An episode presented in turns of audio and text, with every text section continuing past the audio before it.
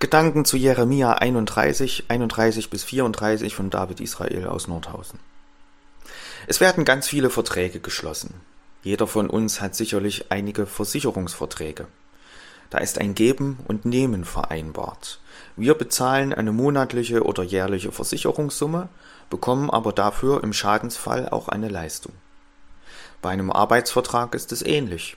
Da wird vereinbart, welche Arbeit, Leistung der Arbeitnehmer erbringen soll und welchen Lohn bzw. welches Gehalt er dafür von seinem Arbeitgeber bekommt. Bei einem Vertrag gibt es also immer ein Geben und Nehmen.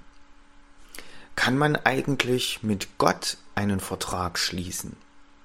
In der Bibel lesen wir von einigen. Gottes Bund mit Noah, Gottes Bund mit Abraham und dann Gottes Bund mit seinem Volk. Ein Bund mit Gott hat immer schon einen Verheißungscharakter. Gott verheißt Gutes. Beim Bund mit seinem Volk war diese Verheißung aber an, in Anführungszeichen, Bedingungen geknüpft. Wenn ihr das und das macht, wenn ihr die Gebote haltet, die ich euch gebiete, dann sollt ihr mein Volk sein und ich will bei euch sein und so weiter. Nachzulesen im zweiten Mosebuch. Beide Vertragspartner stimmen dem Vertrag zu. Das Volk sagt, ja, das wollen wir tun. Und Gott sagt, dann will ich meinen Teil erfüllen. Paulus sagt dann später im zweiten Korintherbrief, es war ein Bund in Stein gehauen. Damit meint er die Steintafeln, auf denen die zehn Gebote standen. Es war ein Vertrag, der sozusagen schriftlich fixiert war. Und Paulus sagt dort auch im zweiten Korintherbrief, der Buchstabe tötet. Dieser alte Bund, er war ein Bund des Todes. Er sagt auch, dass es ein Bund der Herrlichkeit war. Natürlich, Gott hat diesen Bund gestiftet. Das Volk konnte sich mit ihm verbünden, ihm, wenn auch nur notdürftig nahe kommen. Deswegen ein Bund der Herrlichkeit. Aber auch ein Bund des Todes, weil das Volk die Bedingungen, die Vertragsbedingungen nicht einhalten konnte und auch oft nicht wollte. Es war abzusehen und hat sich schon bald gezeigt, dass das Volk den Vertrag nicht erfüllen konnte. Immer wieder haben sie dagegen verstoßen. Sie konnten nicht ohne Sünde leben und oftmals wollten sie es auch gar nicht. Das Volk konnte nicht ohne Sünde leben und wir? Wir können uns heute auch bemühen, wie wir wollen, wir schaffen es nicht.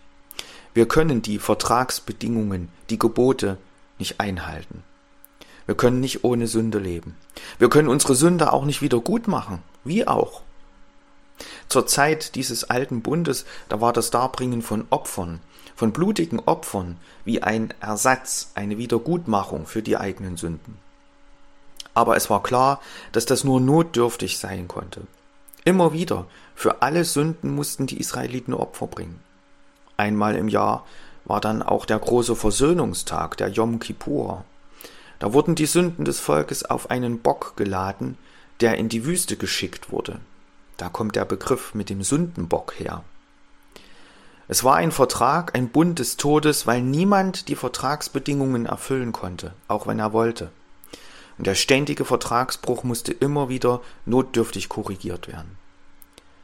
Und deswegen kündigt Gott schon im Alten Testament die große Wende an. Hier bei Jeremia in Kapitel 31 lesen wir davon. Ich lese uns noch einmal die Verse 31 bis 34. Siehe, es kommt die Zeit, spricht der Herr, da will ich mit dem Hause Israel und mit dem Hause Juda einen neuen Bund schließen.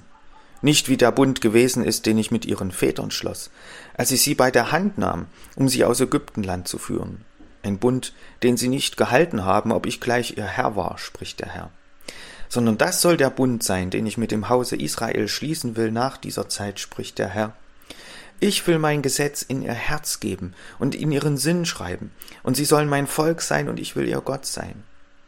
Und es wird keiner den andern, noch ein Bruder den anderen lehren und sagen, erkenne den Herrn. Denn sie sollen mich alle erkennen, beide, klein und groß, spricht der Herr, denn ich will ihnen ihre Missetat vergeben und ihrer Sünde nimmermehr gedenken. Gott kündigt einen neuen Bund an. Der soll nicht auf steinernen Tafeln festgehalten werden, sondern Gott will ihn in die Herzen schreiben. Gott kündigt an, dass er die Missetat vergeben und der Sünde nicht mehr gedenken will. Gott selbst will die Bedingungen erfüllen, damit wir nicht immer wieder Wiedergutmachung für unsere Sünden leisten müssen. Gott hat den neuen Bund angekündigt und mit dem Tag der Geburt Jesu ist dieser neue Bund angebrochen. Und in dieser Stunde, als Jesus am Kreuz gestorben ist, als er sein Blut vergossen hat, da hat er diesen neuen Bund besiegelt. Können wir einen Bund mit Gott schließen? Ja, einen Friedensbund. Die Bedingungen dafür hat er selber erfüllt. Alle unsere Vertragsverletzungen hat er in Jesus schon beglichen und wieder gut gemacht. Hier bei Jeremia wird dieser neue Bund angekündigt, in Jesus ist er wahr geworden. Und wir dürfen dazugehören. Gott lädt jeden Menschen ein, diesem Bund beizutreten, sich mit Gott zu verbünden, zu versöhnen. Und dieser Bund ist ein festes Fundament für unser Leben. So formuliert es Albert Frei in seinem Lied Lebensgrund. Da heißt es im Refrain, Darauf verlasse ich mich, darauf vertraue ich. Ich bin mit Gott im Bund. Das ist mein Lebensgrund. Ich wünsche Ihnen einen gesegneten Tag.